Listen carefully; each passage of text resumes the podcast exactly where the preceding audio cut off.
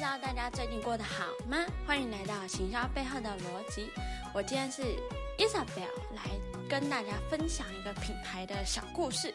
那当然呢，其实我们对于品牌呢，其实都会有很多种疑问。诶，到底我们创造这个品牌呢，到底是要一个大品牌，还是说一个品牌，还是有底下会有很多的细品牌？那其实我相信，其实每个人都会对于，诶，到底是哪一家哪一家，到底是什么体系的，其实都会有一些迷惘跟一些小插曲。那呢，其实呢，有很多的连锁企业或者是餐饮大企业，他们都有很多大规模，但其实内部也有一直有很大的声音。那希望能公司能透过发展多品牌。那当然呢，其实发展多品牌有它的好处，也有它的坏处。那呢，走向多品牌，其实最直接的就是可能会认为是说，哎，就是哎，我们可能很常听到什么什么，像说 Seven 啊，或者是哎百乐家，或者是淘板屋之类的，或者是一些关系企业，其实他们呢都是会从现有的品牌，或者是有。多品牌的部分呢，会来去走。那之所以为什么会想走多品牌，其实原因大部分是很简单的，因为其实就像是，诶，那我们一个公司可以分散我们的风险，因为我们毕竟不知道，诶，使用者会喜欢哪一个部分。那也包含着的是说，我们可以。更知道我们的品牌形象到底未来的话可以走哪方面，其实都是我们有关于到多品牌的发展面向。那接下来呢，我们接下来就是要来跟大家分享一下，那到底有哪些，或者是多品牌的走向，或者是单一品牌走向，到底主要的差别在哪里？那我们今天的话，主要是以餐饮业来做一个分享。那其实呢，餐饮业有走很多的多品牌，可以说是二十年前是由王品带起了风潮。当然是从王品啦、西提呀、陶板屋、元烧具或者夏慕尼等等，我相信每个人都会有吃过王品的相关企业跟相相关的品牌。那其实呢，平均可以从这几家品牌或者是王品旗下，其实可以。平均的话会创造说二十多趴的获利。那其实呢，在媒体的推动之下呢，大家都会认为说，哎，那其实多品牌是非常非常好做，而且很好赚。因为基本上我们只要开一家品牌，那基本上就是多一个新的生意。那多了一个新的生意，就代表哎，我的钱又进来了。可是呢，其实我们今天就是要来跟大家突破一下这个迷思，因为其实多品牌不等于好赚，而且也没有实质上被。最后，你们所想的，或者是我们大大家一般所想的好赚，那其实呢，走多品牌是一条不得已的路。诶，那我不知道为什么大家会不会觉得，诶，怎么会走多品牌？怎么会是一条不得已的路？它就是因为跨很多，所以才是非常好，所以才要选择这方面呢？诶，其实不然哦，因为其实呢，从我们一些相关的国际餐饮的集团。其实他们有很多底下的知名品牌，不管是说 KFC 啊，或者是 Pizza Hut，或者是 Taco Bell 等等。那其实呢，这些品牌其实我们大家都是耳熟能详。当然也也会有很多的品牌会因为透过并购来取得，然后后来又再创新一个新的品牌都有。只是呢，其实阵亡的还是比成功的还要多，而且是多上很多。那其实跟大家分享一下。我们有这些那么多的品牌，那实质上成功的部分其实可能不到二十趴左右。诶，那你就会想说，那剩下的品牌八十趴去哪里了？那可能八十趴可能都撑不过前期，或者是中后期，他们其实就放弃了，因为其实有点是品牌的诶走向低潮的部分。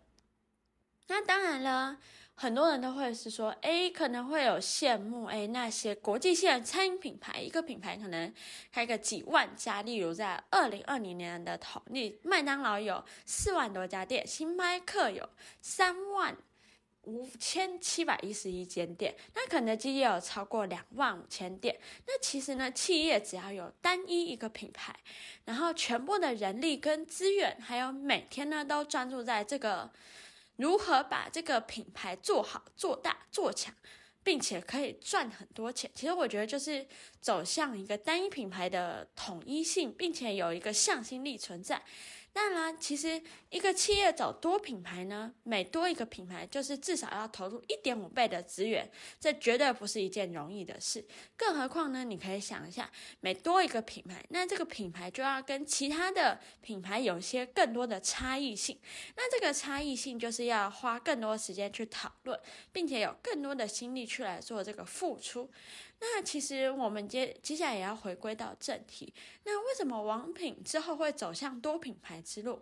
其实呢，王品牛排在开到第十三家时候，其实就已经开不下，就知道它的营业其实已经开不下去了。那为了这个企业的成长，一定爱早早出去，所以就变成恭喜。哎，奇奇怪，我们就是要。开拓其他的面向，那当然多品牌有它的好处，扩大市场规模，因为它的品牌就不会被局限化，就会有更多的品牌加入，那也有一加一大于二的效果。可能我们会看到很很多的合作活动是这种相关品牌的合作，那当然的话也会形成于防火墙，比如说遇到食安问题的时候，就比较容易做一下。要么就是大家都 OK，要么就是哎，全部都受影响，降低企业的经营风险。其实这是有好有坏，所以就看你的面向是什么。那其实呢，在王敏集团的时候，其实总会会有很多很多的时候会想说，哎，那为什么会有很多的策略是跟我们一般所想的不一样？那当然就是我们之所以会想要投入更多的品牌，就是会想要说。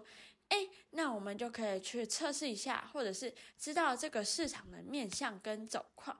那当然有推这个品牌，或者是有多一个品牌，那我们就知道我们未来的品牌要怎么做，或者是我们的母饼母品牌，就是主要的战线到底要怎么做才会给更多人有颠覆更多人的印象。当然啦，其实。其实市面上平台，其实我们可以看我们生活周遭的店就好。其实也是失败的多，成功的少。因为其实要成功是一件非常不容易的事情。那不是有些时候不是主张你说哦，我今天做这个生意下去就会一定对。那会有很多种原因啦。只是呢，不是要我们去说我们。不要去勇敢尝试，而是是说，在你尝试的时候，你要知道你哪些尝试是可以去做调整，跟可以去做分配的部分。那其实，在我这个过程中，其实都会有挫折，也会有喜悦。当你要就是要一起跟团队一起一起做梦，一起去想，那其实就是我们的团队的价值。那其实呢，今天就是跟大家分享那么多，到底什么是？要走向多品牌还是走向单一品牌，都是看于你自己，那就没有绝对的好坏。不过就是，我觉得要掌握到一个非常重要的点，就是那你的品牌向心力够吗？或者是说，哎，你的企业的向心力够吗？其实我觉得向心力够，那你发展再多品牌都不是问题，而且你在很多的资源。跟调配上其实也都不是问题。好，那今天就跟大家分享到这里。如果对于行销有兴趣，或者是有什么想聊的议题，都可以在下方留言给我们，或者是订阅我们，或者是关注我们的频道。那我们就是后续见啦，拜拜。